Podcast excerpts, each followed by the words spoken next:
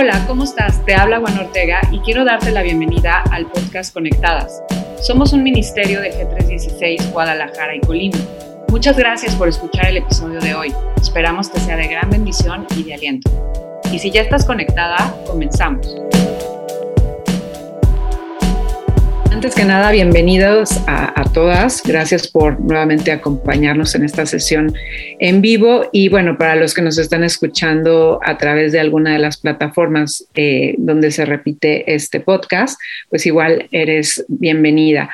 Eh, pues hoy vamos a continuar con un tema. En la, bueno, la sesión pasada tuvimos el tema de la mujer virtuosa, eh, pudimos ir repasando algunos de los versículos de Proverbios 31 y era con un enfoque más hacia cómo es esta madre en el rol de mujer virtuosa. ¿no?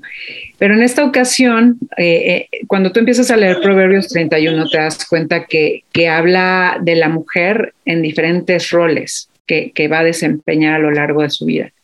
Y hoy nos vamos a enfocar en el rol como esposa, esa mujer virtuosa que es esposa y que Dios tiene particularmente ciertas características que nos menciona con, con ese rol. Ahora, a lo mejor, eh, si estás escuchando, si estás aquí conectada, a lo mejor tú dices, bueno, pero yo no soy esposa.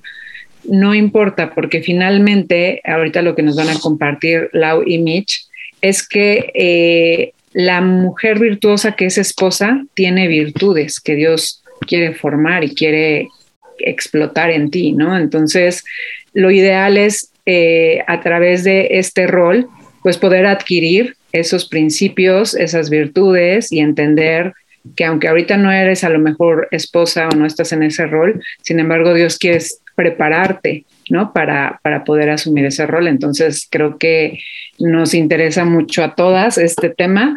Y bueno, para no ampliarnos más, eh, me gustaría eh, pues introducir a Lau y a Mitch para que iniciemos con este tema. Gracias por estar aquí. Sí, muchas gracias, Wendy. Como dices, pues es un tema tan importante que pues precisamente lo dividimos en el rol como mamá, el rol como esposa y bueno, todavía nos falta la tercera parte que ya verán, que está también muy interesante. Y como decía Wendy, pues sí, las, las solteras, ah, yo creo que ahorita es cuando tienen pues muchísimo que aprender en este tema porque pues Dios no te hace virtuosa el día que te casas de un día para otro así con una varita mágica, sino pues desde hoy, se, se, forma ese carácter, no solo para ser pues la, esa mujer que, que, va a reflejar el carácter de Cristo, sino pues es en lo que se va a fijar ese, ese futuro marido que Dios traiga a tu vida, ¿no? Entonces, bueno, claro que es el super momento para para escuchar y afianzar todo, todo esto que pues finalmente es su palabra, ¿no? Y bueno, eh, eh, vamos a, ver desde el primer versículo que todas conocemos, mujer virtuosa, ¿quién la hallará? Porque su estima sobrepasa largamente a la, de las piedras preciosas, que es Proverbios 31, 10. En otras versiones dice, mujer valiente, mujer hacendosa, mujer ideal, mujer de carácter noble, mujer valiosa, una mujer excelente, que es espiritual, que es capaz, que es inteligente, que es buena esposa. Y aquí esta, esta partecita es la que más me gustó de la descripción de la mujer virtuosa, que es una mujer con carácter, ¿no? Yo creo que pues el carácter, bueno, es un tema, de los temas de la Biblia, pues más valiosos, más profundos y pues que más construyen eh, nuestra vida personal, nuestra relación con Dios, eh, nuestras relaciones con la gente y obviamente el matrimonio pues no es la excepción, ¿no? Entonces ya desglosaremos en este tema eh, cómo se aplica esto, esto del carácter, perdón, a, nuestra área de, de esposa pero pues es, ahorita les, los adjetivos que les, que les mencioné, pues describen esta mujer que como veíamos la vez pasada, pues no se trata de compararnos con ella y decir, híjole, no, pues ¿cuándo, no? Tache, tache, tache, sino eh, pues Dios nos pone ideales o modelos en su palabra, digo, empezando por Jesús, para que para nosotros sean de inspiración para llegar con, con, Dios y decirle, no decir, sabes que estoy reprobada, estoy para la basura, sino decir, Dios, yo no tengo eso, yo no soy así, tú construyelo en mí, ¿no? Entonces, todo esto que tú vas a escuchar hoy de la mujer virtuosa, pues es para llegar con Dios en ese plan, en esa actitud y, y pedirle que lo construya, ¿no?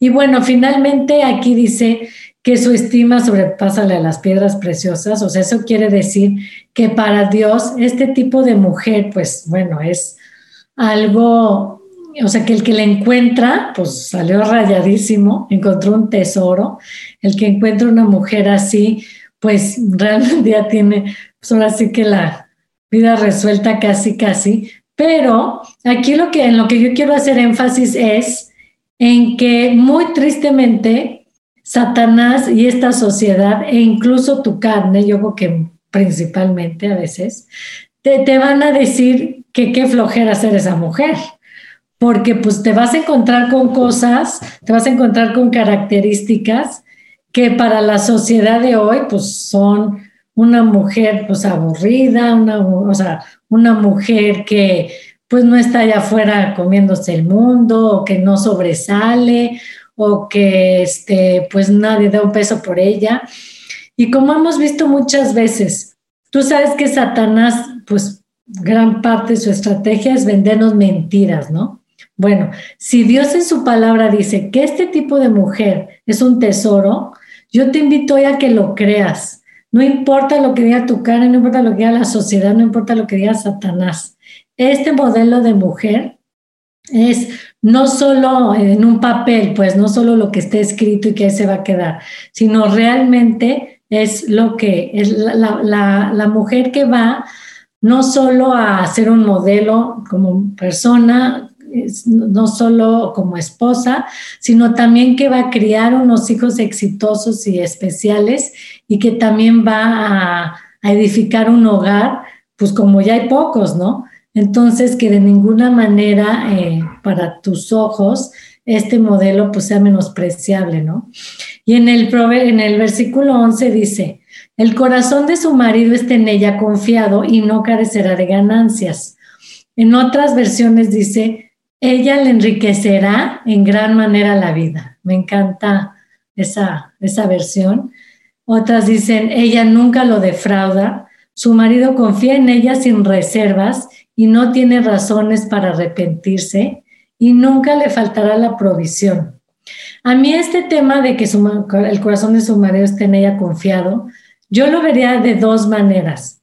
Uno es que, pues qué bonito es que tu marido sepa que tú eres su aliada, ¿no? Que juntos, por ejemplo, si hay carencias, pues juntos las van a vivir, si hay prosperidad, juntos lo van a administrar para conservarlo y no que se tenga que estar cuidando de ti, ¿no? Híjole, esta gastalona, le tengo que esconder la tarjeta porque ya me llevó a la calle, o sea, porque es una amenaza, o sea, en cuanto me descuido ya me metió unos goles y pues yo no puedo pagar eso. O que te tenga que estar diciendo, oye, dame el cambio, ¿no? De lo que te di, porque pues si se descuida ya te lo clavaste, ¿no? Entonces, finalmente, por un lado, a lo mejor, pues si se refiere a la parte económica, que qué padre que tu marido descanse, no solo en que pues no andas viendo en qué momento te lo puedes transar o en qué momento puedes sacar ventaja, sino que tú cuidas las finanzas del hogar, ¿no? Que tú buscas lo mejor, lo más barato, lo, lo que más rinde, que tú estás este, buscando, ya sabes, reutilizar, reciclar, remodelar, cosas así que no eres la que pues, sale corriendo este, a tirar las cosas y a comprar nuevo. O sea, en ese sentido, sabe que él está, el que puede confiar. Eh, es una mujer confiable en, todos los, en todas las áreas y esto también habla de la, de la transparencia, de la transparencia que hay en la relación con tu esposo, es muy importante entender que ese concepto de los secretos es algo que destruye las relaciones. Eh, nosotros tenemos que aprender a tener una transparencia hasta nuestro esposo, especialmente en el área financiera. Esto es algo súper importante. Eh, hay mujeres que literal hacen hacen sus arreglos, ¿no? Por detrás y, este, y tienen sus propias finanzas y, tal cual, no le, no le informan, no le comentan. Y bueno, como decía Michelle, es muy importante que seamos aliados, de, aliadas de nuestros esposos, ¿verdad? Y cuando dice aquí que le da ella bien y no mal, qué, qué importante, porque fíjate que en nuestra sociedad a veces se ha descuidado el, punto de no mal. O sea, quizá el decir darle bien es un poco obvio, ¿no? O sea, es obvio que, que hay que dar bien. No siempre lo hacemos, pero creo que el punto crucial es no dar mal. Y hay veces que tú puedes estar haciendo muchas cosas muy positivas, pero también tener un, un comportamiento que le esté dando mucho mal. Hay esposas que literalmente le quitan la paz al marido con sus actitudes. Podemos ser muy tóxicas las mujeres, o sea, realmente tenemos una enorme capacidad de hacer, como dicen por ahí, panchos, de hacer dramas, de hacer, este, dice mi esposo, como dice él, dice, haces un, ay, ahorita, ahorita olvidé, pero es como una especie de atentado emocional, ¿no? O sea, tú estás este, emocionalmente haciendo un, este, toda una escena, todo un levantamiento. Y bueno, esto es algo que puede dañar muchísimo una relación. Entonces, nosotros tenemos que entender que no solamente tenemos que hacer cosas positivas, sino no hacer esas cosas que pueden poner en riesgo nuestra relación. Y la verdad es que yo ah, este, inspiro a las chicas, a las jovencitas, a las que no se han casado. Eh, analicen esto, porque ¿sabes cuándo es importante tomar la decisión de no hacer este tipo de, de, mm, ¿cómo te diré?, de estrategias. Eh, el chantaje, por ejemplo, es una estrategia, pero es una mala estrategia. Eso es darle mal. Y el momento para que tú decidas no hacer esto es justamente antes de que estés en la circunstancia, antes de casarte. Tú tienes que tomar la decisión de no utilizar este recurso, que es el recurso favorito de la mayoría de las mujeres que no conocen al Señor. Y aún de las que lo conocemos, puede ser el recurso al que yo voy a, del que yo voy a querer echar mano, porque es un recurso aprendido. Es muy común en la sociedad que utilicemos el chantaje como un medio para obtener lo que queremos. Entonces, este no es, este no es la manera, ¿no?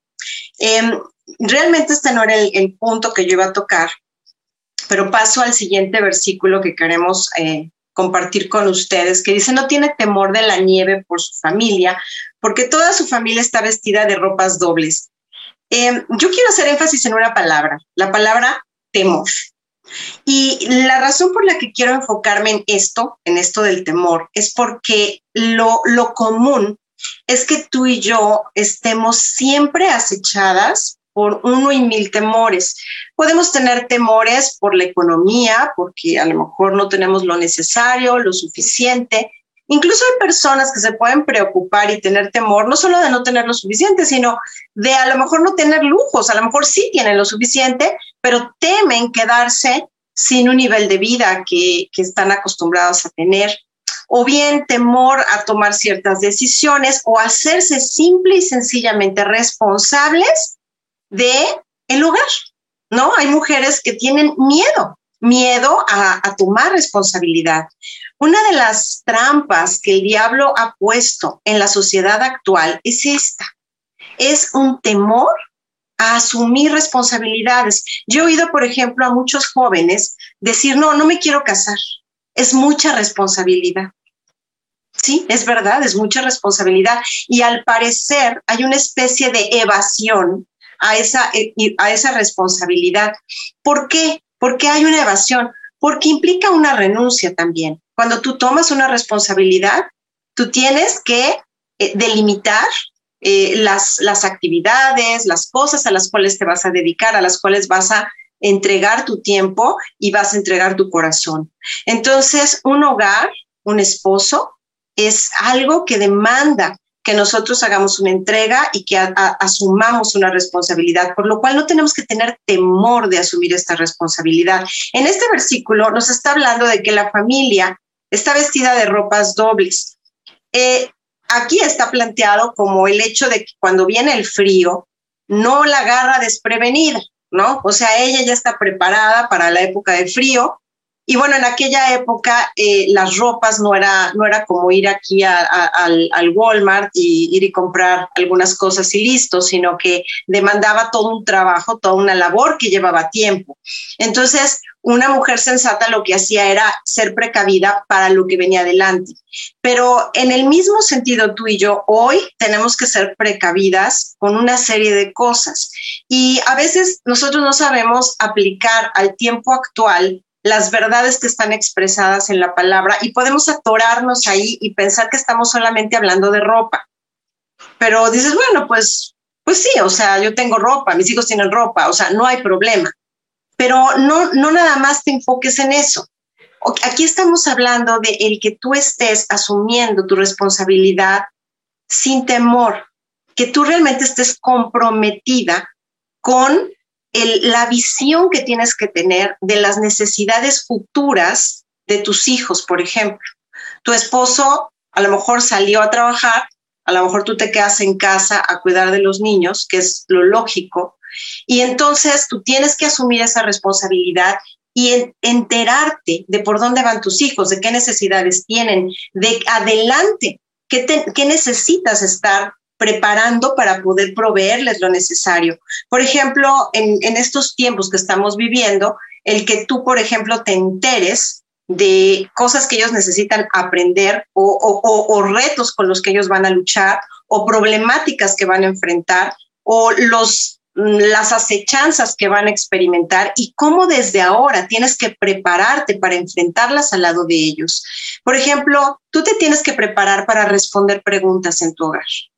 Tú te tienes que preparar para responder las inquietudes de tus hijos. Tus hijos van a tener dudas y van a tener dudas muy, muy importantes. Es decir, preguntas acerca de la fe, acerca del sentido de la vida, acerca de los principios y de la moralidad. Te van a poner a prueba y tú tienes que estar lista. No tienes que tener temor. Tienes que tener listas las ropas dobles. Para ese momento en que tus hijos van a poner a prueba tus convicciones, tu moralidad, tu fe. Entonces, a veces es importante que tú te cuestiones, ¿y si mi hijo me preguntara esto? ¿Y si mi hijo me dijera esto? Y que de alguna manera tu esposo pueda saber que tienes la sensatez, la claridad espiritual, de manera que si él no está, tú puedas enfrentar esa responsabilidad con éxito. Tú y tu marido tienen que tener una misma línea. Es decir, siempre estar de acuerdo, porque en el momento en que tú y tu marido estén en desacuerdo, en ese momento tú vas a generar una enorme confusión en el criterio de tus hijos. Por lo tanto, es muy importante que vestir de ropas dobles se convierta en algo que te lleve a mantener en una constante comunicación con tu esposo para saber qué piensa él, cómo, cómo ve él, de manera que él te pueda instruir y ayudar a, estar lista para enfrentar la responsabilidad que tienes que enfrentar, de manera que tu familia, que va a ser tu responsabilidad, pueda tener a su alcance los criterios, las perspectivas y todo lo necesario. A veces el frío del invierno no es un frío físico, sino es toda esa serie de acechanzas, esa serie de circunstancias que pueden realmente dañar su integridad. Eh, Mish, puedes continuar con el siguiente versículo. Bueno, antes de pasar al otro versículo, quiero comentar lo de volver un poquito al de le da bien y no mal todos los días de su vida. Eh, otras versiones dicen, le da beneficios sin mengua, brinda a su esposo grandes satisfacciones, ella le es fuente de bien o de mal, le da tranquilidad y aliento. Nunca maliciosa, ella trabaja para darle bien todos los días de su vida. O sea, yo lo resumiría un poco así. No hagas lo que no, lo que sabes que no le gusta y no hagas, o sea, lo que no le gusta o lo que lo hace enojar o lo que sabes que va a provocar una discusión segura y por el contrario, haz lo que sabes que le gusta, procúralo, búscalo lo más frecuentemente posible, ¿no? Digo, para aterrizarlo un poco, a mí, por ejemplo, a mi esposo le choca que las niñas o yo comamos en el baño, ¿no? El típico de que, pues no sé, yo me tengo que ir rápido y ando ahí apurada arreglándome, pues me hago el licuado y me, subo, me lo subo al baño, ¿no? O la fruta, lo que tú quieras. Digo, en mi casa eso pues hizo toda la vida. De hecho, mis hermanos y yo desayunamos en el baño, si es que desayunamos. Mientras estás arreglando, a mí jamás se me hizo raro, nunca me lo cuestioné. Y que me voy casando y que resulta que a mi marido se le hace así como una locura, ¿no? Entonces, yo al principio decía, bueno, pero pues no estoy haciendo nada malo. O sea, ¿qué, qué tiene, no? Pues como que él me debería dar chance, ¿no? Porque pues finalmente a él no lo estoy afectando, ¿no? No se lo estoy haciendo a él. Hasta que llegó un día que me cayó el 20 que dije, a ver, si, si hay pocas cosas en la vida que a lo mejor le sacan ronchas, y a lo mejor puede que no tenga razón o puede que no estemos de acuerdo, puede que pues casi que hasta sea un trauma de su infancia, pero yo dije, bueno, qué ganas mías de provocarle esas ronchas. O sea, ¿puedo, no, ¿puedo vivir sin hacerlo? No, pues sí. O limitarlo a la de plano, de plano emergencias, no, pues sí. Bueno, pues voy a procurar eso, pues para evitarle un disgusto. Como te repito, yo sé, yo sabía que no era algo que estuviera mal en sí. Simplemente, pues un día entendí, voy a buscar evitar lo que sé que le disgusta tanto, ¿no? Por ejemplo, le choca que no traiga yo gasolina, ¿no? Subirse a mi carro y que ya esté así, ya sabes, en la rayita. Bueno, no, ¿cómo le puedes sacar de onda? Creo que hay varias por ahí que se pueden identificar, porque creo que las mujeres somos especialistas en llegar a la reserva. Y yo siempre decía, o por ejemplo, o que yo no me fijara que ya me tocaba el servicio del carro. Entonces yo al principio decía, a ver, es que pues tú eres el de los carros, ¿no? O sea, ese es tu reino, ese es tu dominio. Entonces, ¿yo por qué me tengo que fijar en eso, no? Y, lo mismo, un día dije, bueno, si para él es tan importante ese tema de, de estar siempre con bastante gasolina, lo voy a procurar. O sea, mi chip no está, no está en mi chip subirme al carro y voltear a ver el nivel. De verdad, no nací así. Dije, bueno, lo voy a buscar, o sea, voy a hacerme el esfuerzo de cada vez que me subo fijarme. ¿Sí me entiendes? Como que son cositas que a lo mejor parecen tonterías, pero de verdad, practica tú unos días el decir, no voy a hacer lo que sé que le molesta y voy a procurar lo que sé que le agrada y vas a ver que va a ser una diferencia en tu matrimonio. ¿Y por qué dice que todos los días de nuestra vida? Porque no se vale cansarnos. ¿Cuántas veces no has escuchado de, no, pues de recién casados hacía yo esto, pero no, ya me cansé, ya no lo voy a volver, ya, o sea, ya, esto ya pasó, ¿no? Bueno, pues finalmente que tener carácter es este, pues hacerlo, hacerlo siempre, ¿no? Y, y echarle porras, darle gracias, a los hombres les encanta pues que les que seamos agradecidas, ¿no? O sea, no que demos por hecho las cosas que hacen o que son o que nos proveen, sino pues cada que te, te ocurre, oye, gracias por ser tan diligente en el trabajo, gracias por haberme comprado esto, gracias porque me ayudas este, a llevar a los niños a la escuela, ¿no? O sea, please, creo que de las frases más destructivas del, de, en este sentido es, no, pues te toca. No, pues es lo mínimo que debes de hacer, llevar a los niños a la escuela, yo hago todo lo demás. Todo eso destruye el matrimonio, ¿no? Bueno, y el otro versículo, pasando al versículo 23, digo, estamos brincándonos unos precisamente para abocarnos más a lo que concierne al matrimonio. El 23 me encanta porque dice, su marido es conocido en las puertas cuando se sienta con los ancianos de la tierra. Eh, en, otras versiones dice, su esposo es respetado en la comunidad, ocupa un puesto entre las autoridades del lugar, se sienta con los líderes del pueblo y, bueno, pues es una, una, persona digna de respeto que finalmente si a, un hombre, si en su casa no lo respetan, y para que lo respeten los hijos, lo tiene que respetar la esposa primeramente, pero al hombre que en su casa no lo respetan, en la, afuera menos, ¿no? El otro día vi un video de una chava que decía, alguien me preguntó, alguien me preguntó, ¿sabías que detrás de un gran hombre hay una gran mujer? Y la chava contestó, pues no sé porque yo nunca he estado detrás de un hombre. Y ja, ja, ja, pues se le hizo muy chistoso.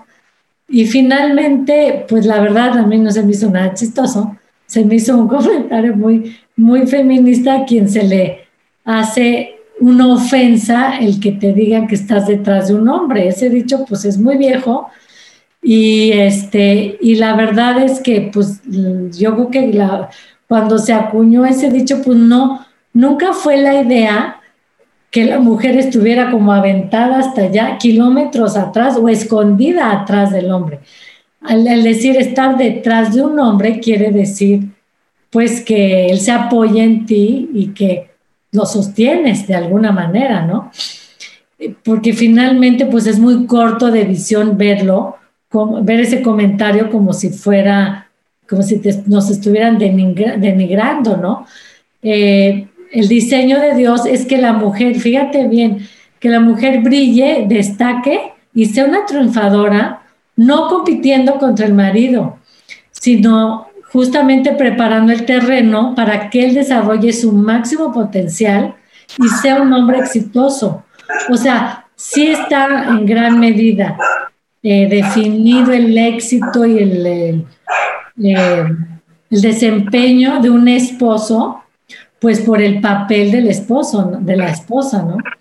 Este hombre de, nuestro versículo no era un loser caminando por la vida con la cabeza agachada, inseguro, desalentado, sino era un hombre conocido en el pueblo y me lo imagino feliz, triunfador, con la cabeza en alto, saludando a todos con una sonrisa.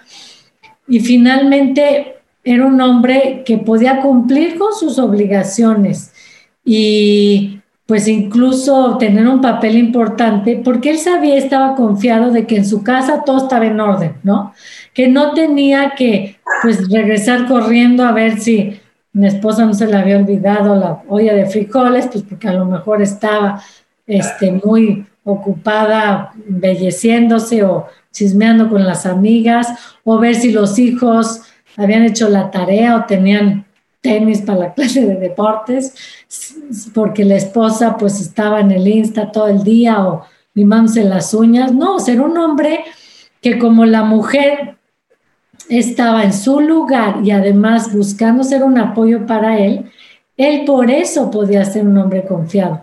Y aquí les quiero platicar un, les quiero eh, mencionar un versículo que me encanta que dice, la mujer virtuosa es corona de su marido más la que lo avergüenza, o en otra versión dice la mala, es carcoma en sus huesos o podredumbre en sus huesos. Proverbios 12, 4. Imagínate qué fuerte que, eh, bueno, por un lado a mí me encanta que dice que eres su, su, corona, ¿no? O sea, imagínate tú a un rey caminando por el pueblo, a lo mejor que nadie lo conozca así bien de cara, sino pues a lo mejor lo ven ahí a lo lejos, no identifican sus facciones y a lo mejor él se viste de civil y se va a caminar por el pueblo. A lo mejor mucha gente que no lo conozca así bien, eh, si no tiene la corona, no va a saber que es un rey y no se le va a inclinar, no le van a dar el paso, no lo van a alabar ni a saludar, a lo mejor ni le hacen caso. Finalmente la corona es lo que le daba ese papel y es, es, lo que dignificaba a ese rey. La corona es lo que lo hacía especial, lo que hacía que tuviera eh, un papel diferente y preponderante, ¿no? Bueno, pues imagínate que Dios dice que ese papel lo jugamos tú y yo como esposas, que nosotros somos los que le elevamos a nuestros esposos a ese lugar de honor, ese lugar de respeto, ese lugar donde va a ser reconocido y alabado, precisamente por este, por, por el trato que le damos. Entonces tú aquí puedes ver cómo la mujer en ningún momento se le pone pues como un tapete, como un este, pues hay un estorbo, en un rincón, si no es tan importante nuestro papel junto a nuestros esposos, que de, este papel depende el que ellos puedan tener ese lugar de honor, ¿no? Y bueno, síguenos platicando, Lau, que dicen... Sí. Sí, mira, curiosamente, curiosamente, este, justo quería continuar con esta idea de Proverbios 12.4, porque el versículo que dice fuerza y honor son su vestidura y se ríe de lo por venir, menciona la palabra honor. Y justamente eh, cuando tú ves el uso que se le daba a la corona, bueno, la corona tiene mucho simbolismo. No solamente representa autoridad, eh, este, la autoridad, por ejemplo, de, un rey, eh, el poder que tiene un rey, sino también es un símbolo de honor y de éxito. Por ejemplo, la corona también eh, es algo que se utiliza para premiar. Por ejemplo, en varias partes de la escritura se refieren, eh, por ejemplo, la corona de justicia, la corona de vida, es, una recompensa, ¿no? Dice la Biblia, de hecho, que el Señor nos podrá otorgar estas coronas como un reconocimiento a nuestra entrega, pero que esas mismas coronas nosotros las pondremos a los pies del Señor. Entonces es increíble esta figura de la corona porque no solamente representa eh, ese lugar de, dignidad y de autoridad, es decir, esa confirmación de su liderazgo, sino que también representa ese éxito logrado, esa, esa recompensa por un trabajo bien hecho. Así que imagina qué increíble es pensar en este versículo desde esta perspectiva. Tú como una corona, como una especie de recompensa. Qué maravilloso es que tú seas una recompensa para tu esposo, que él se sienta recompensado contigo, que también te vea como, bueno, qué precioso regalo me ha dado Dios al darme esta mujer. Eh, hay otro versículo también en Proverbios que dice, eh, está en, en, Proverbios 18, 22, que dice, el que haya esposa haya el bien y alcanza la benevolencia de Jehová.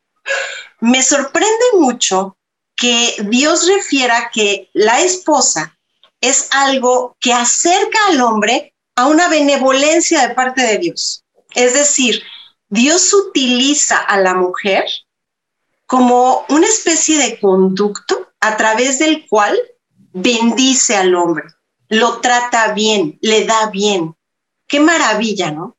Y ¿sabes por qué me, me conmueve esta verdad? Porque nos hace semejantes a Jesús todo lo contrario, como decía Michelle hace un momentito, ¿no? Esa visión de detrás de, un gran hombre hay una gran mujer y de pensar que nos están humillando. Bueno, yo te lo voy a poner de otra manera.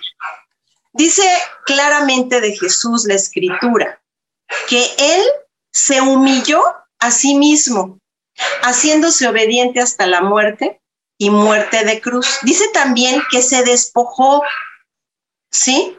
Despojó. ¿Qué quiere decir esto? Que dejó a un lado todo lo que le daba la cualidad de rey, de, poderoso, eh, para tomar una condición sencilla como la nuestra, con el único propósito de salvarnos a ti y a mí. Se humilló.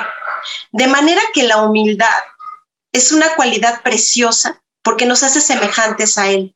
Y no solamente en el sentido de de, simplemente dejar a un lado el orgullo y humillarte, sino en el sentido de ser como ese, ese peldaño en el cual alguien se apoya para lograr algo.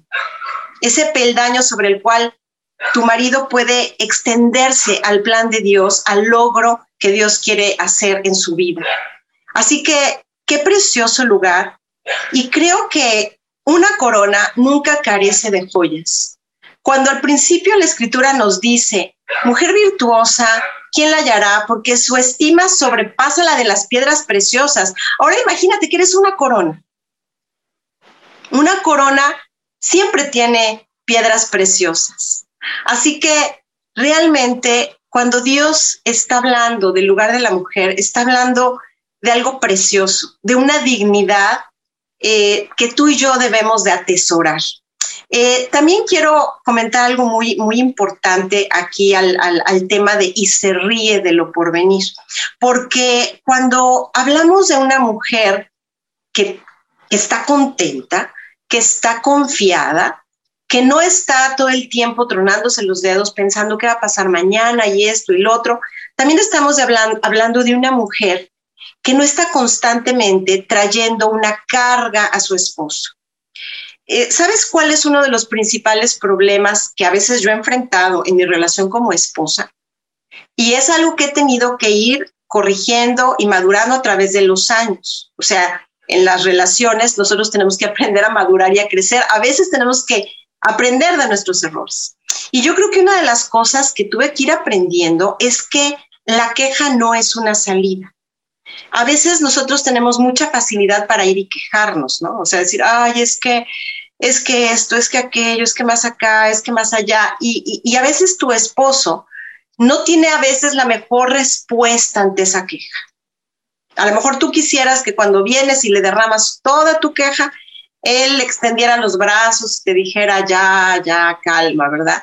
Pero a veces él en realidad reacciona al revés, como que trae un poco de frustración, porque no es, digamos que él se siente necesitado de protegerte, necesitado de proveerte, necesitado de solucionar tu vida, y tú vienes y le estás de alguna manera diciendo, sabes que no estás cumpliendo con tu parte. Entonces, algo que nosotros tenemos que aprender es a no hacer de nuestro esposo Dios. O sea, Dios es Dios. Tu esposo no es Dios. Hay necesidades que tu esposo nunca va a llenar. Hay preocupaciones que tu esposo nunca va a resolver. Tú tienes que tener una relación con Dios suficientemente fuerte para que no cargues a tu esposo con algo que él no es. O sea, tú no puedes demandar que él sea Dios. Tú tienes que darle a Dios el lugar de Dios. Él es tu esposo. Exacto. Entonces, uh, esto ahora sí que nos hace brincar al siguiente, al siguiente versículo que dice, abre su boca con sabiduría y la ley de clemencia está en su lengua. Fíjate, su boca con sabiduría híjole, yo creo que no solamente abre su boca con sabiduría, sino también la cierra. Porque yo creo que uno de los problemas que tenemos las mujeres es que a veces hablamos de más. A veces no solo hablamos mucho, sino hablamos de manera equivocada, en el momento equivocado. Una de las cosas que tenemos que aprender es hablar lo correcto en el momento correcto y a veces a no hablar y esperar el momento correcto, ¿verdad? O incluso, si llegara a ser el caso, no hablar del tema, ¿no? Entonces, eh, ¿cómo, ¿cómo lograr esto? Bueno, solamente con una vida de oración, porque muchas veces lo que pasa es que la mujer está cargando su corazón con una serie de situaciones y las necesita sacar. Entonces, lo primero que se le ocurre es sacarlas con el marido. Entonces tú puedes ir y hasta contarle a lo mejor hasta un chisme al marido y, decirle algo inapropiado al marido, cuando en realidad lo que tendrías que haber hecho es ir con Dios, ir con Dios y decirle a Dios, Dios realmente traigo esta carga, traigo esto, algo esto en mi corazón. Y una vez que tú has realmente estado en oración, le has pedido a Dios su guía, le has pedido a Dios que Él sea el que te provea el descanso y la paz que necesites. Porque tu marido no te va a dar paz. El que te va a dar paz es Dios. Entonces, tú necesitas de Dios esa respuesta, esa paz que necesitas en tu alma. Ya después tú puedes ir con tu marido y entonces exponer las cosas, pero ya las vas a exponer de una manera diferente, porque ya no lo vas a hacer buscando en tu marido la paz que solamente Dios puede dar. Esto se los comparto porque es algo que yo he tenido que aprender a lo largo de mi vida en mi relación con mi esposo. Y ha sido una bendición cuando he logrado poner en su lugar este asunto. Eh, algo que también es muy importante es transforma la queja en gratitud. Mira, siempre vamos a encontrar maneras, o más bien cosas, de qué quejarnos, porque nada es perfecto, ¿no? Ni es perfecto eh, eh, ningún mundo, Ningún este, escenario va a ser perfecto, siempre va a haber algún detalle que falte o sobre, y tampoco tu esposo es perfecto. Entonces, siempre habrá razones por las cuales tú te puedas quejar, pero me encanta que el versículo utiliza la palabra clemencia. ¿Y sabes por qué me gusta mucho esta palabra? Porque la clemencia implica un trato benévolo un trato amable, un trato misericordioso hacia una persona que merece un castigo o que merece una reprensión, por así decir. ¿sí? Entonces, claro que tu esposo se va a equivocar, por supuesto, no hay esposo perfecto, pero también tú, también tú te equivocas. Pero aquí la clave es que cuando tú hables, la ley que dicte cada palabra que tú digas sea la ley de clemencia, una manera de hablar con benevolencia, con misericordia, no con condena, no con queja, sino al contrario, esa actitud en donde tú no estás atacando, no estás juzgando, no estás criticando, que por cierto, la crítica es una de las cosas que más destruye los hogares, que más destruye a las parejas. Cuando tú te permites criticar a tu esposo, cuando tú te permites juzgarlo, tú vas a entrar en un terreno muy peligroso. En lugar de ser su corona, se la vas a quitar. Entonces, eh, es muy importante que nosotros sepamos guardar nuestra lengua. entendamos que la ley que debe de regir nuestras palabras es esta ley de clemencia de la cual nos habla la Biblia. Y bueno, finalmente, cuando tú haces este chantaje emocional del que hablaba hace un rato, este, ay, mi esposo tiene una manera de decirlo muy simpática y por, por más que he querido recordarlo, no me, no me acuerdo, no, no me acuerdo de la palabra, pero algo así como un atentado, dice él. Pero, pero es curioso que todas las mujeres tenemos la tendencia a manejar cualquier tipo de problema envuelto en emociones. Es decir, este, es común que tú presentes un hecho no con objetividad, sino atrás del tamiz de lo que sientes. Ajá. Entonces, a veces llegas y no, es que yo siento y si esto y lo otro, y están tus emociones involucrando todo lo que estás diciendo. Entonces, algo que es muy importante es que tú comprendas que el hombre ve las cosas diferente. A ellos les gusta la objetividad no necesitan un discurso eterno, sino tienes que tratar de ser más concreta. Analiza lo que vas a decir antes, trata de, ir al punto, trata de no dar demasiada explicación innecesaria cuando vayas a exponer un punto importante, para que realmente él te escuche. Si no, es fácil que él se pierda entre tanto detalle, tanto rollo, se te va a quedar viendo y pues a dónde quiere llegar esta, ¿no? O sea, ¿qué me quiere decir? Y sobre todo si tú empiezas con el, ay, y siento, y fíjate, y esto y lo otro, a veces ese, ese, ese elemento emocional lo único que hace es que él empieza a sentir una gran frustración porque no sabe qué hacer con eso. No sabe qué hacer porque él no funciona de esa manera. Entonces, no estoy diciendo con esto que tú no tengas libertad. Yo la verdad le doy gracias a Dios, con mi esposo puedo expresar lo que siento, pero también tengo que tener sabiduría para saber en qué momento voy a expresar mis emociones y no, eh, digamos, confundir las cosas que quiero decir por mis emociones. Entonces, es un arte este asunto de la comunicación. Creo que hasta daría chance de todo una me refiero de todo un tema, de toda una plática en cuanto a la comunicación entre hombre y mujer, pero sí creo que algo que es indispensable es que tú vayas en oración y le digas a Dios, Dios, enséñame a hablar con sabiduría, ayúdame a hablar y a callar, y que cuando yo hable, lo que rija lo que hablo sea esta ley de clemencia. sí, Mish. Pasando al versículo 28 que dice, se levantan sus hijos y la llaman bienaventurada, su marido también la alaba diciendo, muchas mujeres hicieron el bien, mas tú sobrepasas a todas Engañosa es la gracia y vana la hermosura. La mujer que teme a Jehová, esa será alabada. Otras versiones dicen, el encanto es engañoso, la belleza no dura mucho, pero la mujer que respeta al Señor es digna de alabanza. Hay que recompensarla por lo que hace. Todo el pueblo debe cantar alabanza por su trabajo, así dice. ¿Qué significa temer a Dios? Una versión lo desglosa así, la mujer que alaba, obedece, sirve y confía en el Señor con reverencia, con humildad, con respeto y admiración, ella ha escogido el mejor camino.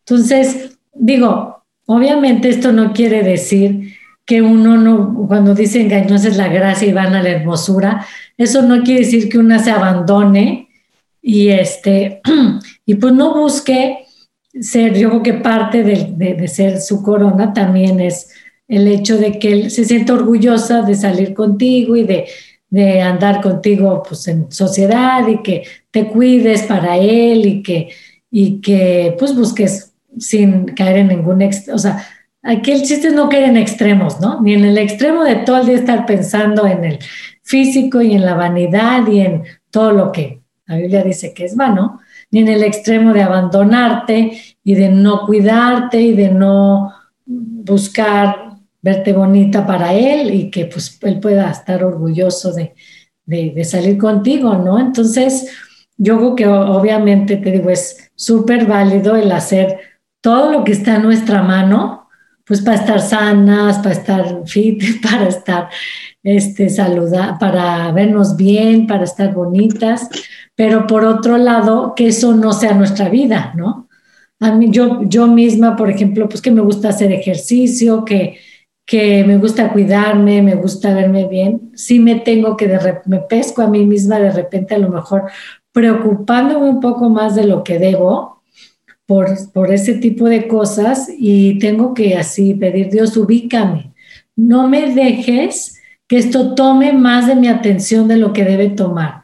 No dejes que le dedique yo más tiempo al ejercicio y a la belleza que a mi tiempo devocional, o sea, simplemente por tiempo, ¿no?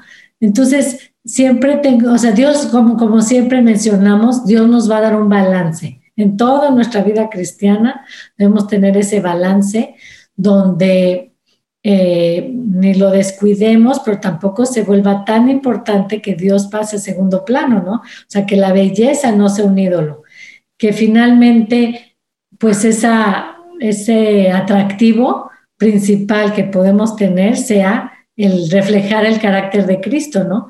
El que la gente alrededor pueda ver a Jesús en nosotras y que pues si vamos a ser dignas de alabanza, bueno, no que busquemos esa alabanza, pero sí, si va a haber algo para reconocerse en nuestra vida, sea eso, ¿no? El, el, carácter que Cristo ha desarrollado en nosotros.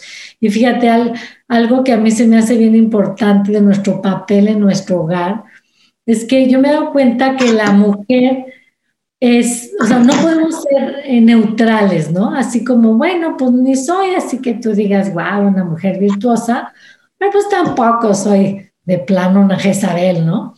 No, fíjate que eh, como que somos una bomba de tiempo, ¿no? Si tú y yo no estamos en Cristo, o sea, no estamos totalmente envueltas en el Espíritu Santo, guiadas por el Espíritu Santo, como mencionaba Laura, en nuestra boca, en nuestra relación con nuestro esposo, en la manera que tratamos a nuestros hijos, en nuestras relaciones con las amigas, etcétera. Si realmente el espíritu no, no toma posesión de nosotros, nuestras acciones, nuestras palabras, sí podemos ser una amenaza, ¿no? O sea, no por nada, dice la mujer, este, la, la mujer sabia edifica su casa y la necia con sus manos la derriba. O sea, o la edificamos o la destruimos. Tristemente es difícil quedarse así como nada más en, pues ahí en automático, ¿no? O sea, realmente tenemos un potencial increíble de bendecir, de, de ser esa corona de nuestros esposos, de que nuestros hijos eh, pues sean hombres y mujeres de bien el día de mañana, de, de que nuestro hogar pues sea una, una lumbrera dentro de este mundo de tinieblas. O sea, Dios nos ha dado ese potencial que es toda una bendición, pero también tristemente fuera de las manos de Dios podemos causar estragos, podemos eh, denigrar a nuestro esposo, podemos acabar con su ministerio, podemos acabar con su imagen, podemos este, no sé, eh, si un, esposo, por ejemplo, que trabaja, eh, que, es pastor o que tiene un, eh, que vive, sirve a Cristo, podemos arruinarle ese trabajo, ¿no? Entonces, pues, gracias a Dios el trabajo no, es, no está en nuestras manos, sino es de Dios, pero sí debemos, pues, tener temor y acudir a Él para que Él sea el que, el que nos guarde, ¿no? Sí, este, pues sí, realmente ya estamos muy, muy con el tiempo encima. Solamente quisiera cerrar. Eh, hay un, hay un, voy a hilar dos ideas. Primero dice la Biblia que se levantan sus hijos y la llaman bienaventurada y su marido también la alaba. y quiero conectar esa, ese versículo con el que dice al final, dadle del fruto de sus manos y alábenla en las puertas sus hechos. Bueno, aquí dos, hay dos ingredientes muy importantes. Uno es, es feliz, bienaventurada. Imagínate que tus hijos digan, mi mamá es bienaventurada. Bueno, no tendrían por qué decir eso si no te vieran feliz. Así que es una mujer que se realiza ocupando el lugar que Dios le dio, que está entregada a, este proyecto maravilloso que es su hogar, pero que no está quejándose de eso, sino que está plenamente satisfecha con hacerlo. Entonces, realmente es un proyecto maravilloso. Cuando tú te entregas a él, realmente eres, eh, eres la más bendecida. Y la palabra fruto me encanta porque la palabra fruto es, por una parte, lo que viene después de un gran esfuerzo, lo que viene después de un gran trabajo, pero es algo muy dulce es algo que se disfruta mucho. Entonces dice que, que, ella recibe un fruto de, de, todo lo que hace. Qué increíble es pensar que tú y yo vamos a recibir un fruto. Pero sabes algo, el fruto temporal es un fruto que se marchita pronto. Cualquier fruta que tú te comas, ¿verdad? Si la dejas ahí por, por, por días y semanas en el frutero, eventualmente, por más dulce y más rica que haya estado, se va a, pudrir, se va a marchitar, va a perder ese encanto, eh, porque así es, las, todo lo temporal, así es, es pasajero. Sin embargo, cuando el fruto es un fruto eterno, entonces es algo que permanece para siempre. Y Dios nos ha dado la capacidad de tomar decisiones eternas y de dar fruto eterno. Dice la Biblia que Él nos puso para llevar fruto y para que el fruto que diéramos permaneciera. Así que el fruto de la mujer virtuosa es un fruto que permanece por toda la eternidad. Pero no puede haber este fruto si tú no tienes vida espiritual, si tú no has recibido a Jesús en tu corazón, si tú no has hecho a Cristo el Señor de tu vida, si no te has arrepentido de tus pecados. Algo que es importante es que tú entiendas que una persona que no tiene una relación con Dios, que no tiene a Cristo en su vida, no puede ir al cielo tiene que ir a pagar sus pecados al infierno. El infierno es real y creo que como nunca, hoy estamos viviendo cosas que nos demuestran que el mal es algo muy evidente y que tiene que haber un juicio y un castigo. Así que el, infierno es algo real, existe, y ahí van todas aquellas personas que no han aceptado ese regalo provisto por Dios a través del cual Jesús en la cruz pagó todos tus pecados para que tú ya no tengas que pagarlos, separado de Dios en la eternidad. Sí, un, un pecado no se puede pagar dos veces. Un pecado es algo que necesita ser juzgado y castigado, pero Jesús ya lo pagó por ti. No hay razón por la cual tú tengas que volverlo a pagar en el infierno, a menos que tú rechaces ese sacrificio hecho por ti. Así que si tú todavía no has aceptado la salvación, te invito a que hoy lo hagas, te invito a que hoy le digas a, Dios, sí, entiendo que soy pecadora, entiendo que me he portado mal, pero te pido que entres en mi corazón y que tú me salves. También pídele a Dios perdón y exprésale tu arrepentimiento. No puede haber salvación si no hay arrepentimiento, que finalmente es decirle un adiós a la forma en que vives, decirle, darte la vuelta de la forma en que has entendido la vida y asumir que la manera correcta de vivir la vida y la única manera de llegar al plan de Dios es a través de lo que Él nos revela en su palabra. En, todo caso, el arrepentimiento es dejar de pensar como piensas para pensar como piensa Dios. Voy a terminar orando para invitarte a ti a que me acompañes y si tú quieres, tú puedes pedirle a Dios esto. Vamos a, vamos a, a orar, perdón. Padre, te pido esta noche que escuches esta oración, porque esta noche he comprendido que te necesito, no solamente para ser una mujer virtuosa, necesito tu gracia para hacerlo, pero aún más necesito de ti para poder salvarme. Entiendo que soy pecadora, que he hecho muchas cosas malas que me separan de ti y que el día que yo muera pues debo de pagar la consecuencia de mis malos hechos. Por lo cual, hoy te pido que me perdones, Dios. Hoy te pido que tú entres en mi vida, en mi corazón, y que me salves de esta consecuencia. porque yo creo que en la cruz tú ya pagaste todos mis pecados para que yo pueda, el día que yo muera, ir a tu lado, al cielo. Por lo cual creo y me entrego a ti esta noche pidiéndote que me salves, que me perdones y que desde ahora tú seas mi Señor, mi Salvador y mi Maestro.